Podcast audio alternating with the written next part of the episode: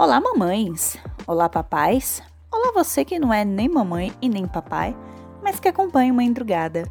Bem-vindos ao nosso quinto episódio. Eu sou a Bárbara e hoje eu vim falar de um assunto que. Ai, um daqueles assuntos que deixa o coração apertado, sabe? Que são os meus medos atuais, como mãe, como mulher, como millennial nesses tempos loucos. Algumas agonias que estão flutuando a minha cabeça ultimamente. O negócio tá feio e como eu uso uma endrugada também como um pequeno diário pessoal, eu vim desabafar alguma dessas coisas aqui. Então, se quiser me conhecer melhor ou receber aquele abraço virtual de miga eu te entendo, pega um fone de ouvido, um cafezinho e tenta não acordar a cria. Bora!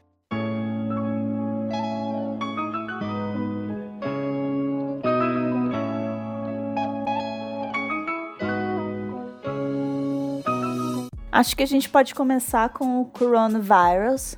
Que puta que pariu. Eu só não acredito que tá tomando as proporções que está. Eu lembro que quando eu parei de ir pro trabalho, é, eu parei no dia 13 de março.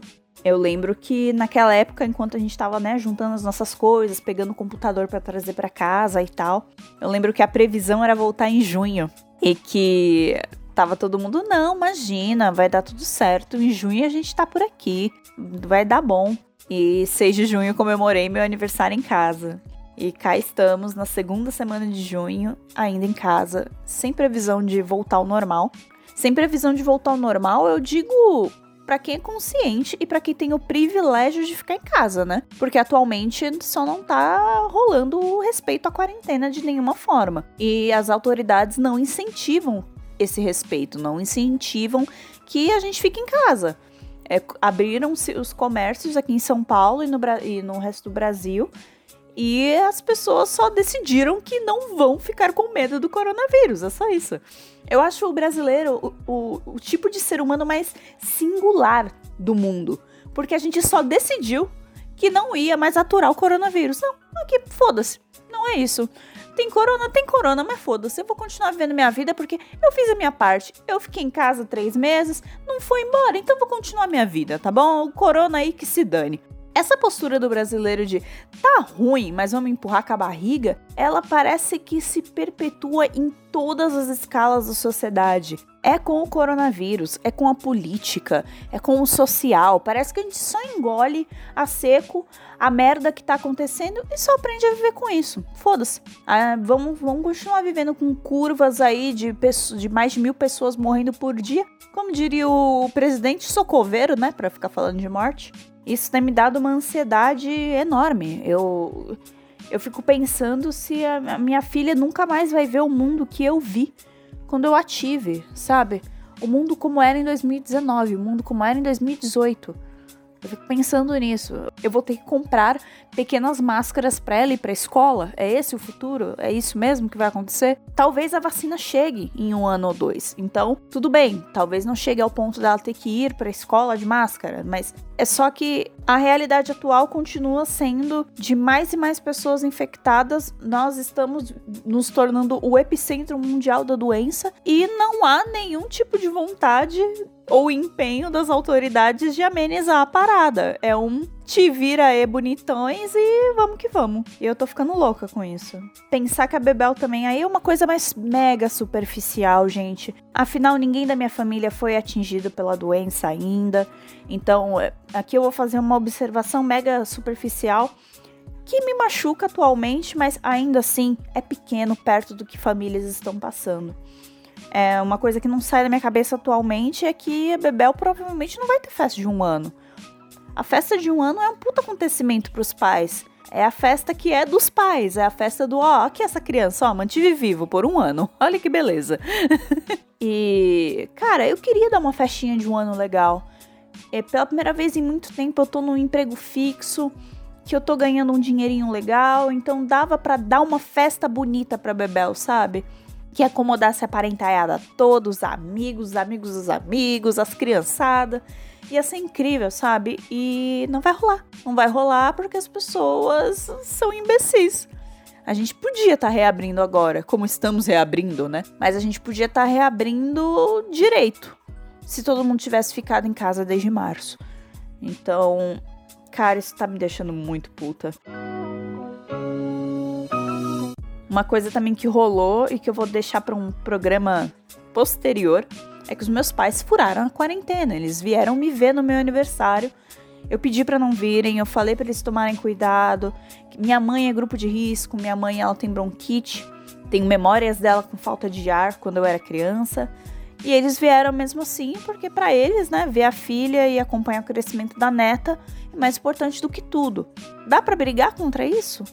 Porque é que tá, também tem essa porra desse lado, sabe? E tipo, eles estão errados em se colocarem em risco? É claro que estão. E nos colocarem em risco, porque eles vieram de fora aqui para dentro de casa, que é um ambiente estéreo.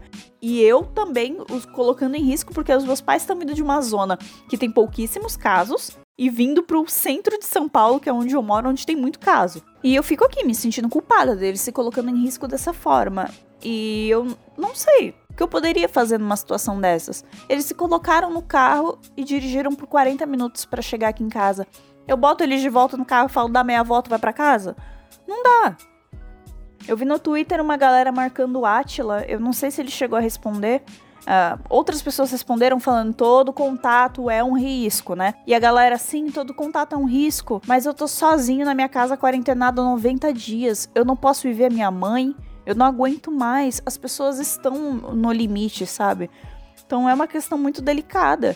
A gente ia estar tá precisando ficar tanto tempo em casa se as medidas corretas tivessem sido tomadas lá no início? Não, fico agoniada de pensar na minha filha, sem festinha de um ano e crescendo longe dos avós.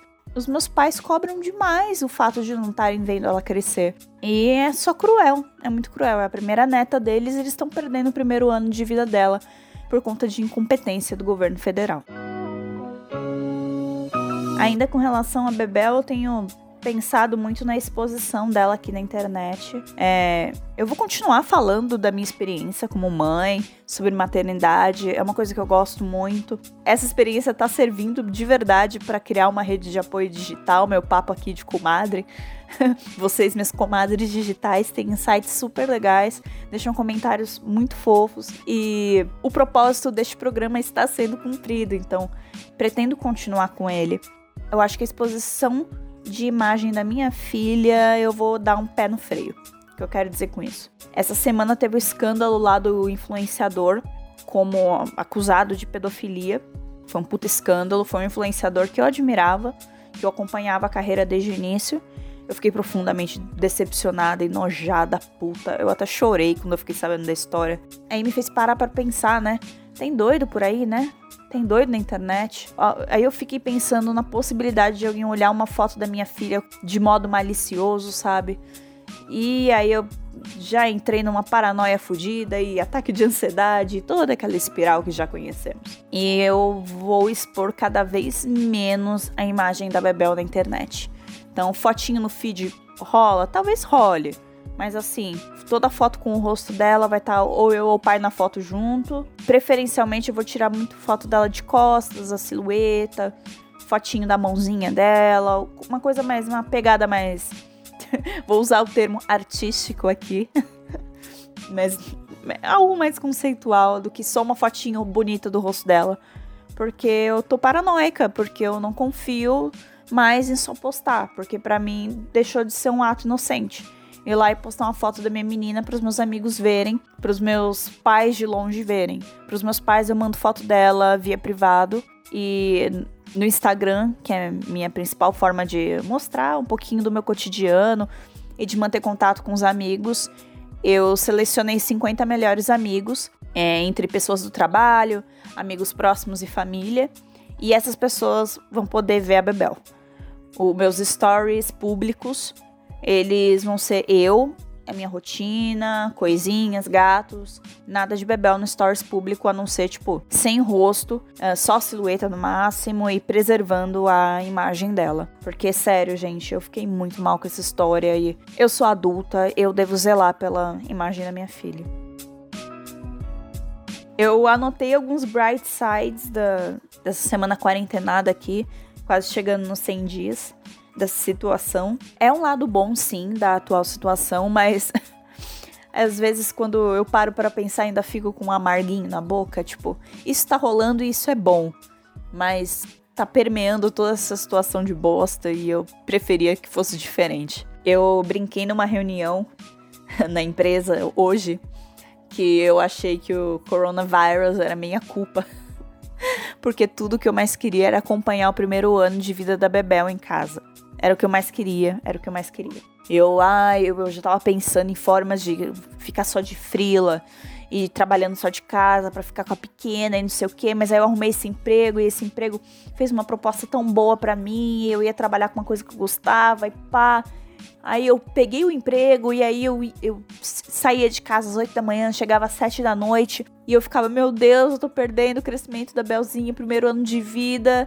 Veio o coronavírus e nos trancafiou em casa. E ver evolução diária dela é um presente mesmo. Cara, ela tá conseguindo ficar escoradinha no, no sofá, em pé, sozinha. Ela segura no sofá e ela levanta. Ela tá sentadinha no tapete, ela vai lá, pega no sofá, faz força e fica em pé, sozinha. Ela não sai daquela posição, ela não consegue andar, ela não consegue soltar do sofá que ela cai. Mas em pé sozinha ela já fica. E eu tava aqui quando aconteceu pela primeira vez, então é bem emocionante. Ela também tá falando mamá já. O em que todo mundo é mamá, né? Não é eu, né? Não é bem pra mim. Mas ela já fala mamá e babá. e eu também vi quando aconteceu pela primeira vez, o que é incrível. Eu vi os dentinhos chegando, estamos na tour dos dentes. Eu vi ela comendo pela primeira vez, eu dei a primeira papinha. Ver esses momentos é, é ótimo, é maravilhoso. E dá um pouquinho de quentinho no coração no meio de tanta merda. Bom, esse é o episódio de hoje. Talvez ele tenha ficado um pouquinho mais longo do que os anteriores, peço desculpa. É que episódio de reclamação é tenso, né? A gente tende a reclamar um pouquinho mais do que agradece. tá aí um costume que eu tenho que mudar na minha vida. Se você gostou desse programa e tá ouvindo pelo IGTV, deixa seu like, o seu comentário, me diz o que achou, que gostou, o que você gostaria de ouvir aqui no Madrugada. Então é isso, meu povo. Um beijo a todos e força que a gente precisa.